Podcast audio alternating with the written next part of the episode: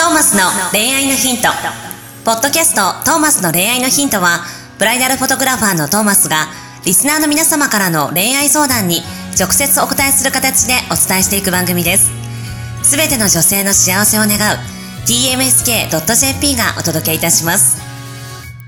皆さんこんにちは、こんにちは。えートーマスの恋愛のヒント第23回始めていきたいと思います。はいよろしくお願いします。イエイ。皆さんちゃんと実践してますかねあれから。朝イエイ。朝イエイ。はい、朝イエイ。ぜひやっていただきたいですね。はいぜひともよろしくお願いします、めっちゃ笑顔で。あの手を心臓より高い位置に上げる。これすごい重要なんだって。はい。で、えっ、と右手をと左手を、えー右手を下げながら左手をぐっと上に突き上げるみたいなイメージで笑顔でイエイってやるこれを。これを毎朝起きたら一発目にやる。はい皆さんこれが宿題です。宿題です。来週まで。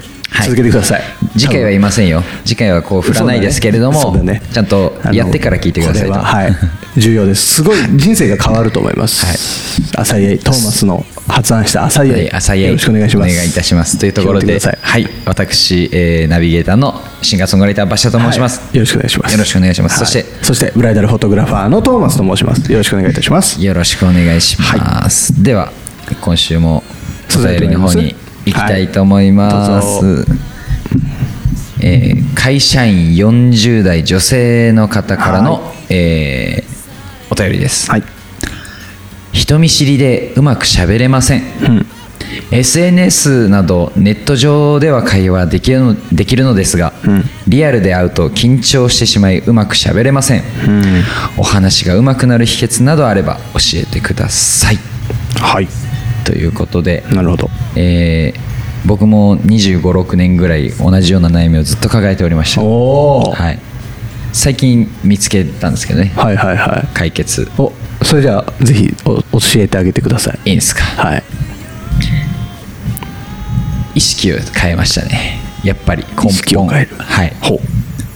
何を話すかから何を聞くかに変えたらだいぶ変わりました。ほうほうほうほうほなんかこう初対面の人とか、なんかな友達でも差しになるとなんか緊張してうまく喋らなきゃとかう思って何を話すかばっか考えちゃうんですよね。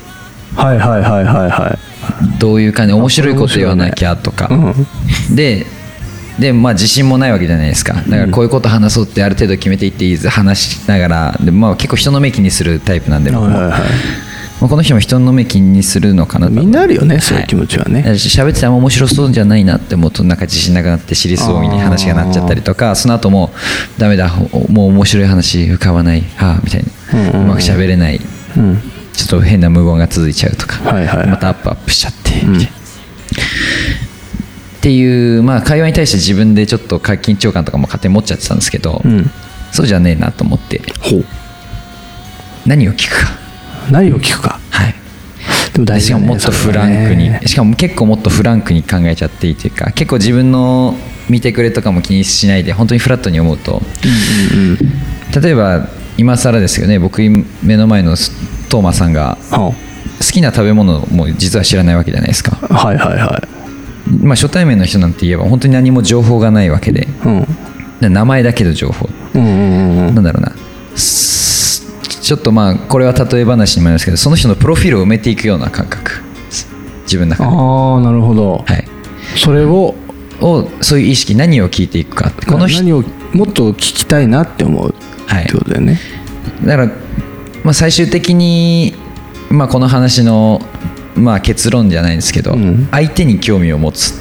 ああはいはいはいはでこれに関しては僕自分で気づいたわけじゃなくて人に言われて気づいたことなんですけどいへえはい。なんて言ってもらったのその時は？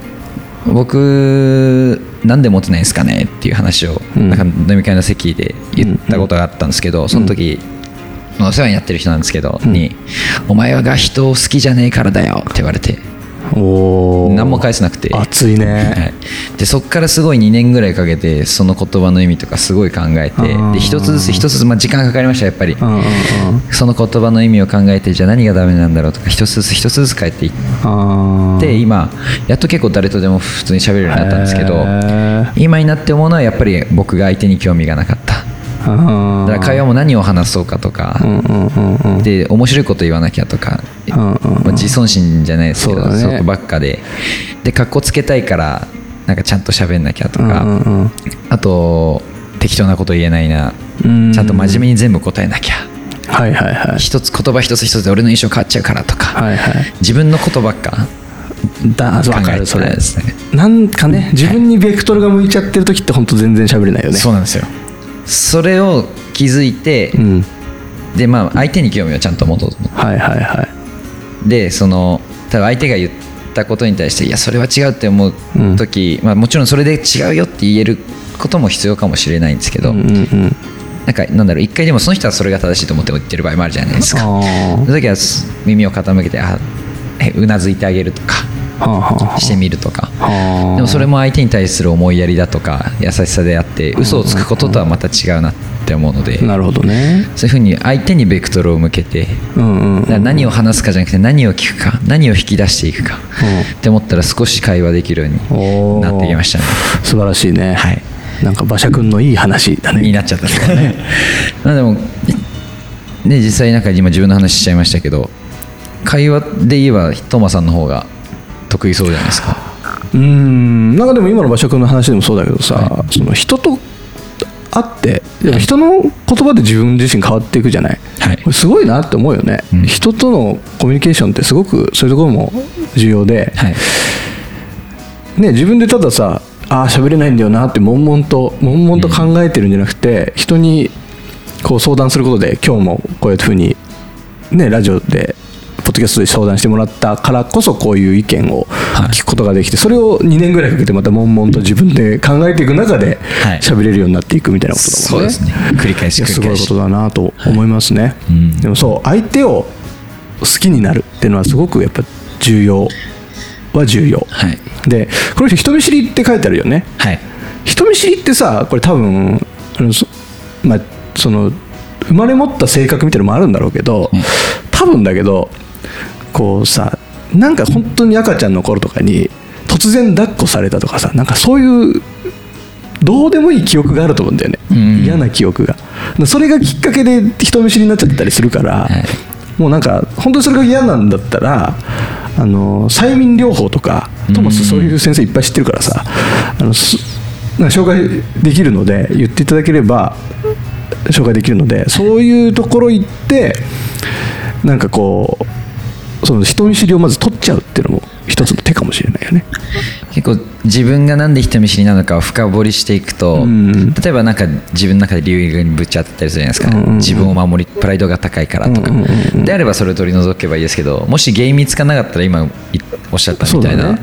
本当になんか本能的な何かが刷り込まれてますよね、本当ね本当些細なことだったりするから、その原因さえ取れれば人見知りもなくなるだろうし、はいあとねあのーおしゃべりの面ではもうちょっとああれのなんていうのかな。表面的な直し方としては会話の主導権を握っちゃうっていうのはすごくねうん。喋、りやすくなる。MC になった気分、そうそうそうそうそうもう。その場のを全て自分が回していきますみたいな。人の話に乗っかるのが一番難しいから、うん。自分がそこの場の主導権を握っちゃうとある程度喋れると思それ大事かもしれないです、う、うん。そこかな。うん。あとはその、まあ、ちょっとずつ馬車君みたいな感じでねはい。自分で思い悩みながら人に相談しながら変わっていくんじゃないかな。やっぱ人とどれだけ人と絡むかというかさ、はい。経験値じゃんそれも。そうです。そのやっぱ怖いかもしれないけどぶつかっていかないと自分自身も変わんないし環境も変わんないからね。で怖いと思ってても案外ぶつかってみると思ってた反応と違ったりする。そうそうそうそう。そそれも僕の中で結構でかかったですね。こんなこと言ったらこう思われるだろうな。どうせこういう答え返ってくるんだろうな人って結構優しいからね。優しい。相談したらちゃんと乗ってくれるし大概僕が思ってた反応と違うんで、そうだよね。あ喋ってみないと分かんねえなってうん。決めつけてたなっていう部分は多いですね。稀だよね傷つけてくるやつって。逆に稀です。稀だよね。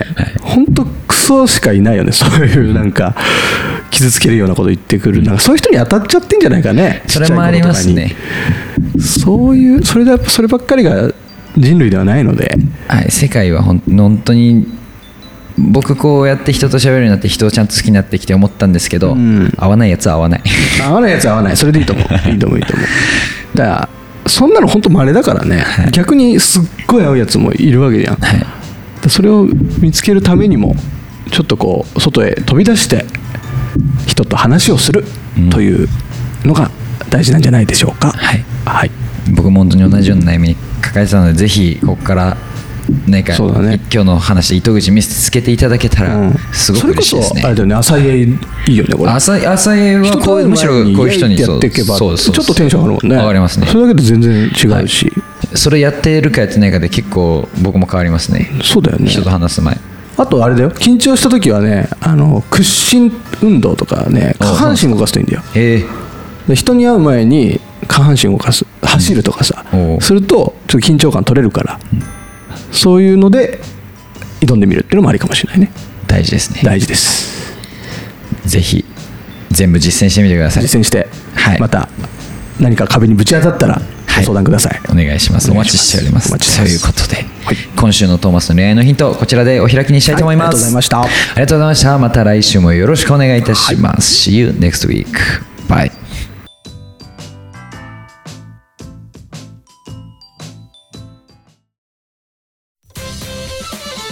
今日のポッドキャストはいかがでしたか？番組ではトーマスへの質問もお待ちしております。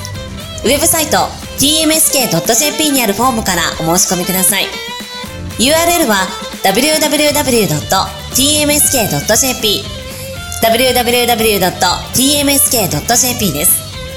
それではまたお耳にかかりましょう。ごきげんよう。さようなら。